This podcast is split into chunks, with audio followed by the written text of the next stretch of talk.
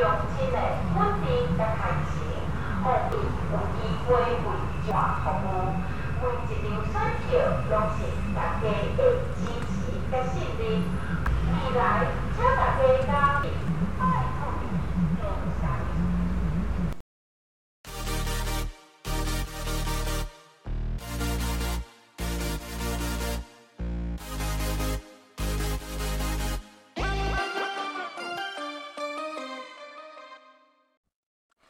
Hello，大家好，这里是也让 AI 有点小制作，我是 AI iko。今天呢，就是又是一个非常久违、很久没有见的一个企划。之前做了两集，就一直停滞到现在的铁路散步的企划。嗯，突然会想要做这个企划呢，源自于说我这也不是这几天是。上周、上上周那个那一阵子，就看到了一个非常震撼的新闻，那就是台铁经典八角便当不卖了。对，就是那个经典的八角盒子，以后都看不见了。便当局就说，十一月十一日，连续四天的铁路便当节，会出一个经典的八角便当作为告别式。根据台铁今日发布新闻稿提到，推出二十年八角木质餐盒将走入历史。台北铁路的餐厅还有七堵餐务室特别重新制作了经典八角便当，在十一月十一日到十四日的嗯、第七届铁路便当节上贩售。会让大家有一个最后的回味的一个机会，能把这份美味化作为共同的回忆。哎，我听到这个，我真的是会昏倒呢。嗯，那新闻稿最后还有提到说，就是这个八角便当盒啊的这个八十块钱的铁路便当，占台铁的便当销售额八十五 percent，目前只剩下中南部在贩售。台铁的副业营运中心总经理陈文川表示，由于八角便当餐盒是木质的，印刷以及设计都受限，而且成本比较高。台铁呢，近几年积极推展新品牌的形象，因此决定让八角便当在这次的铁路便当节走入历史，未来将不再贩售。可是，我就当下就想说，我根本就没有为了想要为了这个便当，然后还要早上六点就在北车那边跟着那个拜拜队伍排队。但是呢，我又觉得感觉要做一下跟便当有关的一个，嗯，告别式吗？也不是告别式啊，我也不知道怎么讲，反正就是想说，嗯，那不然就来进行一个便当旅。铁路便当旅这样子，所以呢，那时候看到新闻的我就决定，双十一那一天呢，先从新乌日站看一般的贩售还能不能买到那个八角便当盒，顺便买一下七个一一一一年的十一月一一一一月一一日的车票，接着呢，隔日呢。再试试看，一大早能不能买到，就是在台东车站买买得到那个便当。反正是我本来原本的计划。时间呢，来到了双十一当天，我呢就利用了上班的午餐时间溜了溜了出去啦。来到了新屋日站的时候，贩卖部阿姨直接说：“哦，我们目前就只有卖圆形的八十块钱的那个。”台铁便当哦，所以我就想说，嗯，好吧。哦我在网络上好像也有看到人家说，台中车站好像也没有在贩售了，所以我就死心了。对，哎，我还顺便去看了一下车票的部分，我我也是用一般的那个柜台买双十一的车票，结果因为现在的车票都是那个。新式的车票，新式的车票年份都是用西元的年份，所以印出来的车票是二零二二年十一月十一号。抱抱歉，没有七个一，只有四个，哎，对，只有四个一，昏倒，我真的要昏倒。然后但是也没差啦，就一个纪念嘛。而且我的车站名称是买后里站到成功站，你知道吗？意思是什么？有人有猜到吗？没错，就是后里成功啦。我就想说啊，就买个几张吧，也可以送给朋友啊。然后就有朋友都想说，靠，谁要啊？谁要这个垃圾？不是啊，这是我的心意啦，拜托收下好吗？如果有收到的朋友，记得我那时候在上车的那个站车站，我有看到罐头机。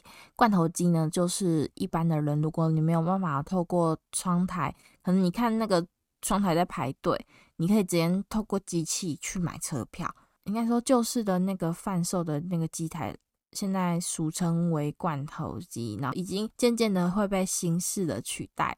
所以这阵子吧，也是蛮多铁道迷会去寻找这些罐头机购买车票。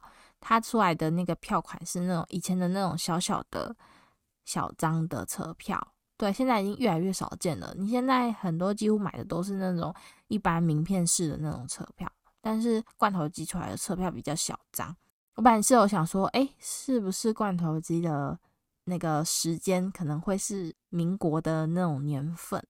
结果后来好像有稍微看了一下，发现嗯不对哦，它也是西元的年份，所以我就没有再特别去罐头机买，就是买车票了，就不需要了，买的都是浪费钱。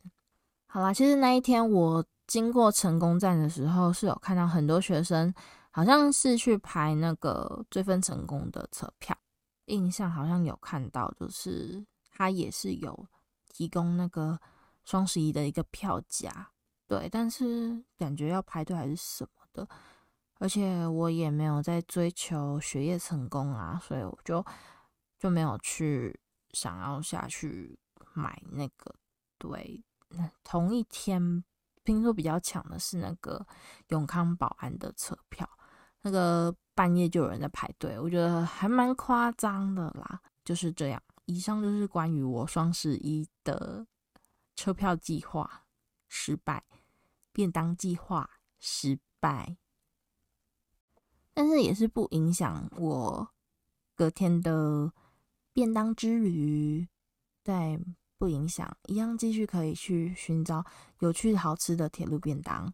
而隔天嘛，双十一隔天就是十一月十二号嘛。其实它是那个国王登基的一个台南有一个活动啦。有一个铁道迷有问说，我要不要下去台南拍这个国王登基？但是我就觉得说，经过我上次在拍那个小王子吧的那个登基。被那个大伯伯的阵仗洗礼过一次，我就觉得哇塞，拍拍那一台吼，真的会是身心俱疲，对，又要再奔波往返，我觉得嗯，我觉得会很累，所以我就想说，那就没关系。国王感觉这几年还蛮常看到他会有一些专列还是什么的活动可以动态展示出来跑，觉得应该还有很多机会可以。见到面，所以呢，就是便当之旅优先啦。对，所以十一月十二号，我呢就是来进行了一场便当之旅。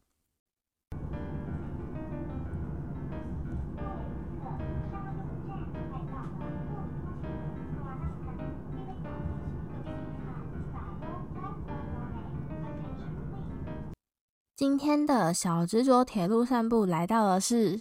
社头车站，哦，就是社头火车站，位于彰化的社头车站。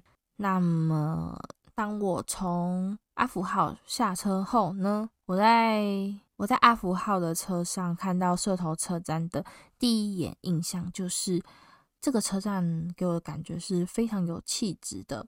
它不像园林车站那样，就是感觉很像园林车站是有点。想要跟大众展示说，哦，我很有艺术的那种俗气的感觉。然后社头车站的月台上会有一重一重的绿色植栽，在视觉上就显得非常的简朴优雅。我还蛮喜欢这样子形态的车站。那么这一站的站内呢，有两台罐头机。罐头机我前面也有讲到嘛，它是可以方便乘客快速购买车票的一个机器。那么目前罐头机也慢慢的在消失，所以那两台罐头机有其中一台是已经故障了，就只剩下另外一台。嗯，就像前面提到的，我这次是坐阿福号而来的。那么不知道阿福号这个名称的朋友呢，可以上网 Google 维基百科一下。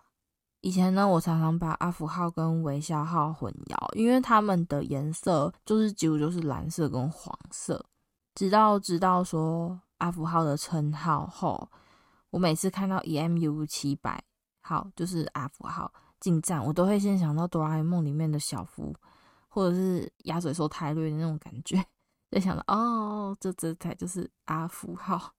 有时候觉得说铁道迷对于一些车辆的爱称真的还蛮像吐槽的，就好比说那个普悠玛吧，那好像上次看到人家是说他的那个爱称是叫什么红面番鸭，天哪！我觉得不知道讲好听还是不好听，就是反正就是听到这名字会觉得有一点好笑。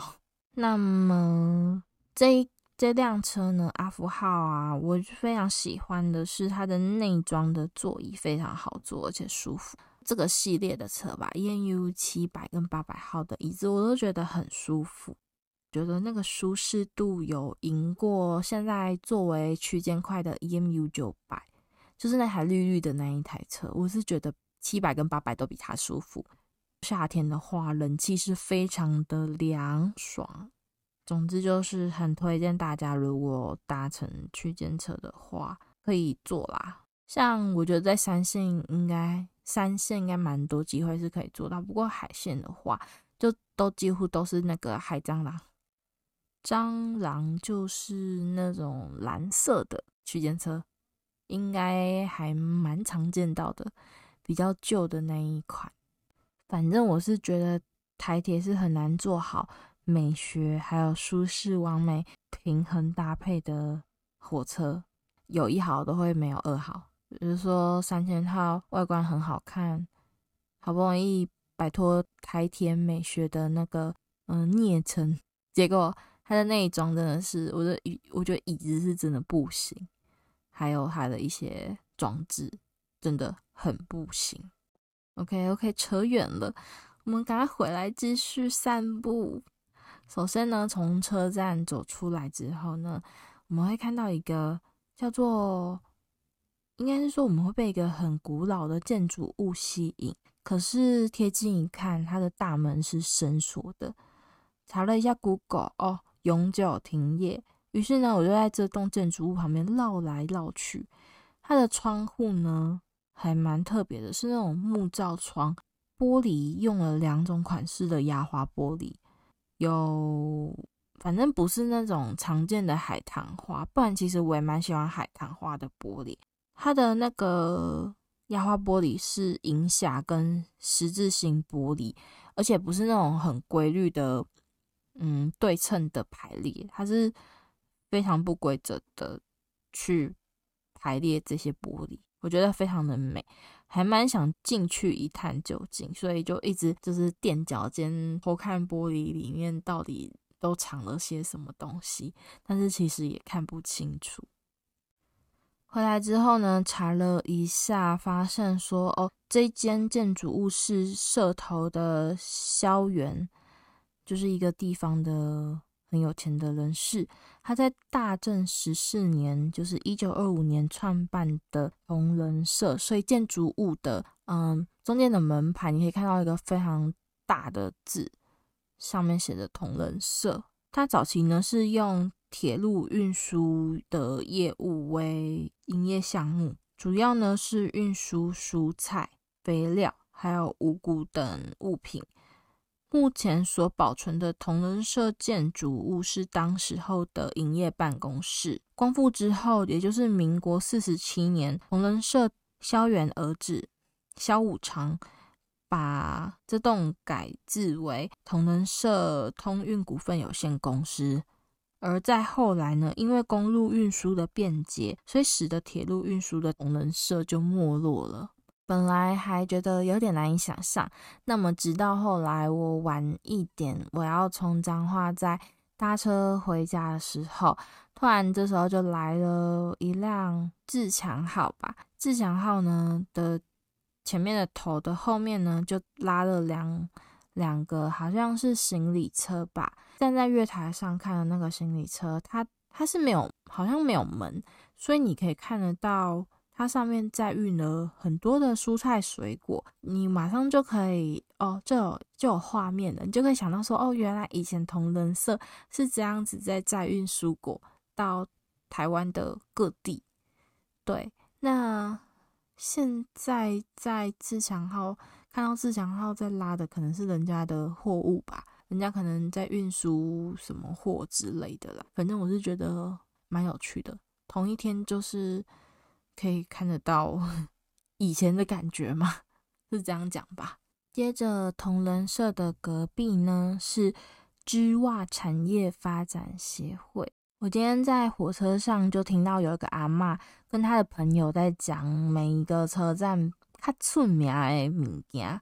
那讲到社头，我以为他会说是袜子，因为我们一般常听到不就是社头的袜子啊、修啊、好穿啊，还是说它的织物类、纺织类啊，是吧？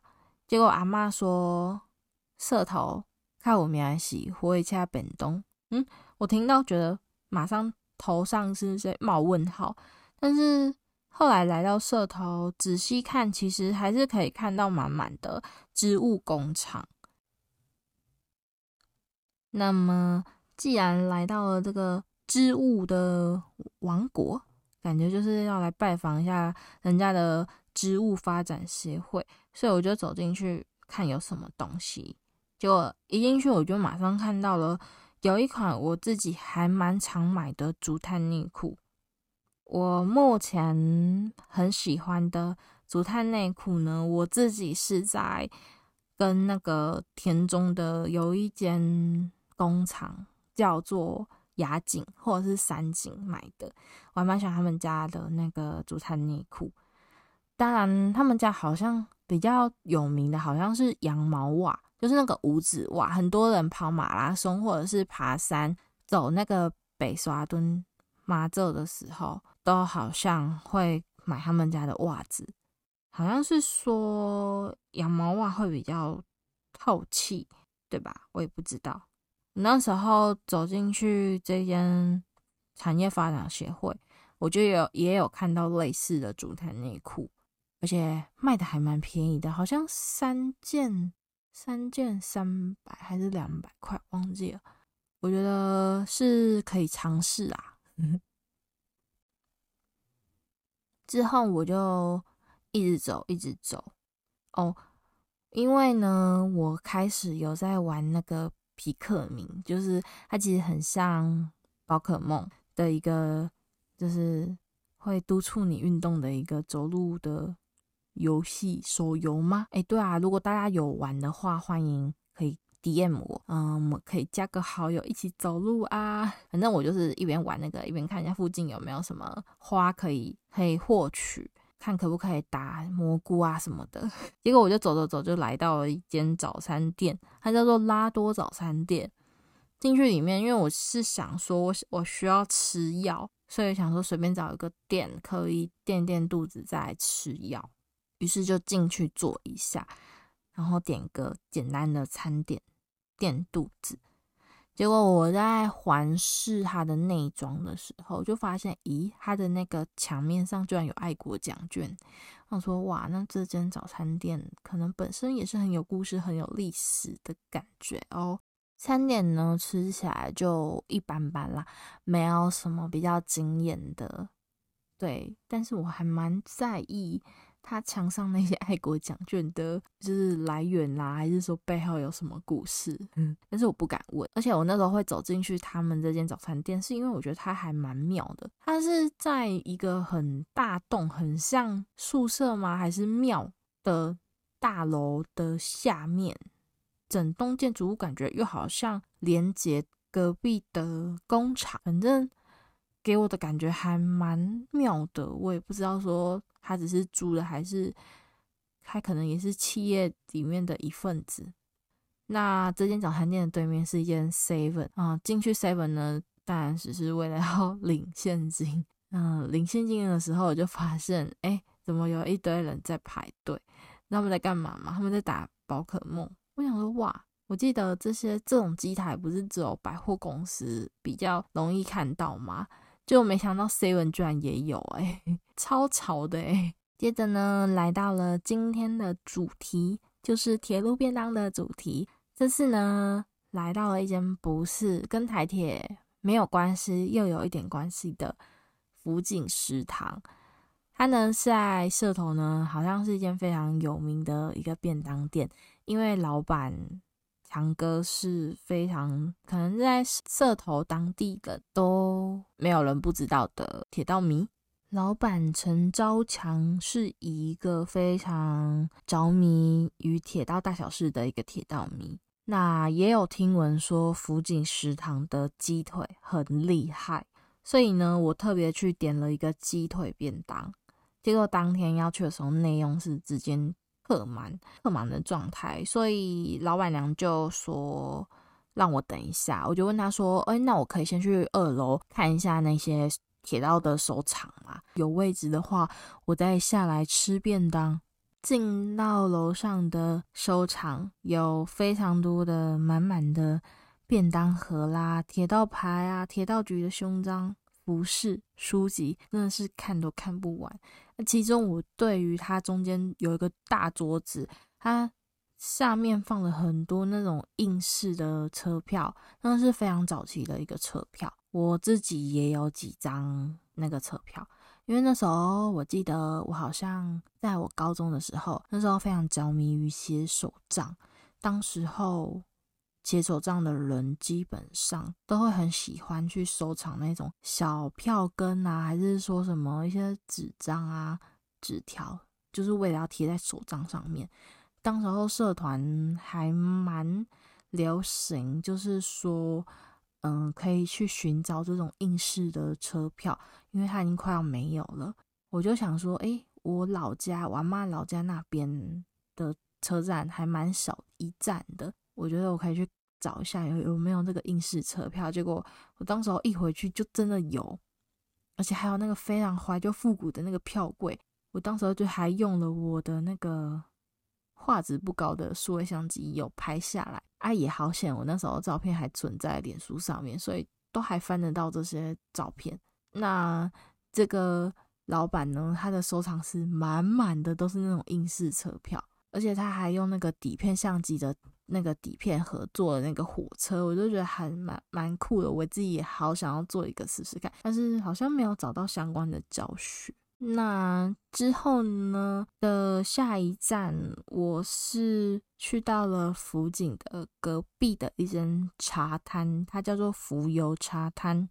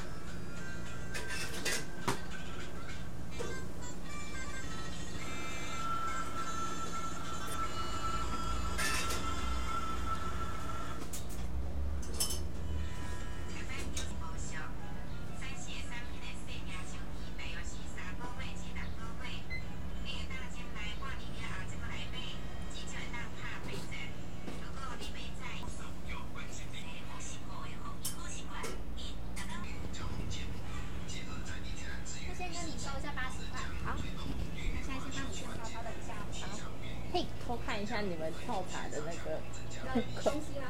对啊，没有，我就很好奇。他现在在就是煮熟泡嘛，对，就是这样子热泡壶。啊，芭乐型应该是指说种芭乐树的那个的叶。对，它中间那个新叶就是像、像桂花中间那种，就最上面那个嫩叶那个。所以这种的也原来也是可以泡茶的。对对对，地地是社头这边的，就是算是土产吧。芭乐是吗？对对对，所以别的地方就比较少看。对啊，因为第一次听到，所以就觉得很酷。那味道其实也跟一些茶叶的味道也蛮像的。超迷吧？因为我我有听说，就是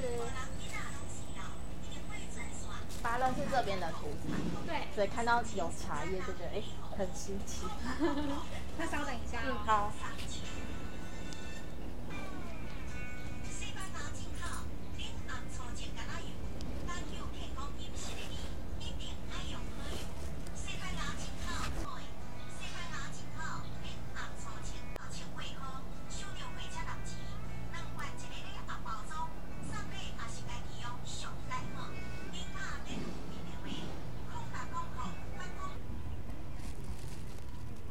会走过来呢，是因为我正在闲晃，想说看一下老板究竟收集了什么，所以就晃来了这边。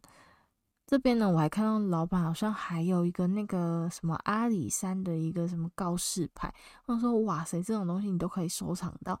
还有好像是台东车站吗的一个旧的那个路灯，它就直接立在那边。我就想说非常酷的一堆收藏都在这边，反正就。就是在这边看这些收藏，就看到旁边有一个茶摊。那么这间浮游茶摊的老板，他很有自己的个性哦。他的茶呢是现泡的茶，你要喝这些茶，你就是要等，而且茶是热的。那我就想说，哎，反正我很闲呐，反正好像也没有什么安排，什么非常需要赶时间的行程。所以我就点了他的菜单上面项目，我觉得很在意。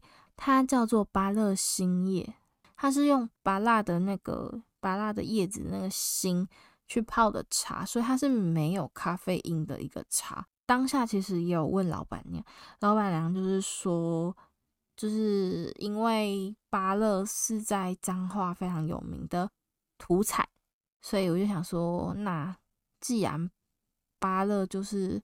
这边的土产，那么喝这个跟芭乐有关的茶，我觉得就是没有错了，绝对就是，嗯，只有只属于在地才会出现的一种茶。对，对，当他就点了这一杯，大热天坐在那个户外的那个棚子，等老板泡茶，然后喝茶，听着老板播放的广播，还蛮有味道的，我是觉得 chill chill 的。哦，那当然，如果没有想要等的话，这间茶摊也有卖那种很快的那种现成的冷泡茶。但是我觉得，既然你都来到了茶摊，就不妨等待一下这一杯热茶。嗯，感觉可以让自己的假日的时间会变得漫长，然后慢活的感觉。以上呢，就是这次去到社头火车站的周围的一个巡礼。那么后面其实还有，但是后面的一些嗯行程嘛，我又跑去了另外一个车站，所以可能就留到之后再讲吧。那我再想一下，我最后也有去到社头火车站附近有一间泰国的。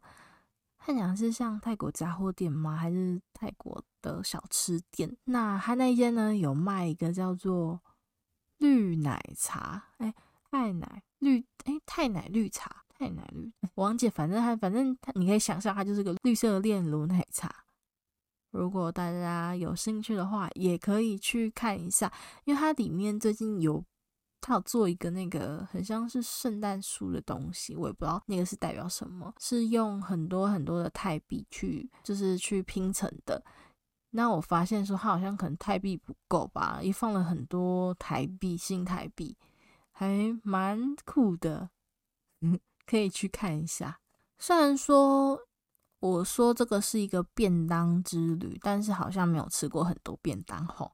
那我可能。我自己可能也吃不了那么多便当，所以我就大概细数一下台铁的火车便当嘛，再加上福井的鸡腿便当，第二款便当。那么第三款便当呢，大家可以到台北，然后你去搜寻祁阳轩，对，之后我记得他好像是在台视大楼附近吗？大家可以去搜寻一下。它在日本呢是一个非常有名的日本的铁道便当。那么台湾呢，它也开了一间店，它的特色就是烧麦便当。会有一个非常可爱的葫芦，大家如果有兴趣想要吃各式各样的便当，又不想要排队，不想要去铁路便当节排队的话，可以去这间祁阳轩吃吃看日本的风味感觉的铁路便当。以上就是便当之旅的嗯分享给大家。我前阵子呢，终于收到了 Momoko 社长的品牌一周年的那个书刊。然后这个书刊呢，还会随书附赠它品牌有品有它品牌名字跟蜜的那个小包包，觉得非常的开心。之后收到宝宝呢，就又开始默默的去收了很多跟 Momoko 社长同款的一些东西，比如说那个无印良品的小剪刀啊，还是说他有在用的一些化妆品。就是会，还有那个笔，我还去搜了那个跟他一样的笔，我自己找到我都觉得我很厉害，佩服我自己的侦查能力。虽然说看起来好像变态嘛，我也不知道，反正我自己喜欢偶像的方式就是尽量的跟偶像有同款的东西，这对我来讲就是一种共感。最近呢，看到了郑慧文医师的一篇文章。他的标题是：总是对自己特别严厉，容易焦虑吗？那么，可能你曾经是被迫长大的孩子。里面就有说到说，当小朋友很早熟懂事的话，外表来看，他们已经是早熟独立的小大人了。可是，其实是因为环境所需，所以一瞬间就被拉到这样子的高度。他们的内心可能还没成长到这么快，所以如果未来遇到压力的话呢，可能会很容易一下子就崩溃。如果呢，对自己特别严厉，又讨厌跟人家抢夺什么啦，或者是很容易焦虑这种的人，可能就是比较属于是这类型的小朋友。那么。像这些背负着这样子的责任、期待长大的孩子，其实他们往往会在人生中的某一个时刻，发现自己很难能够放松自己，而且总是都会对自己非常的严厉、严格。通常他们会在各种关系里面付出很多，比如说他们会在职场里面付出很多，会在婚姻里面付出很多，或者是亲子关系、朋友关系。但是呢，当他们被人家抱怨说你多管闲事的时候，他们就会可能会跟自己比较私密的人会讲到说：“诶，为什么自己做很多事情就不被人家看到，不被人家珍惜？”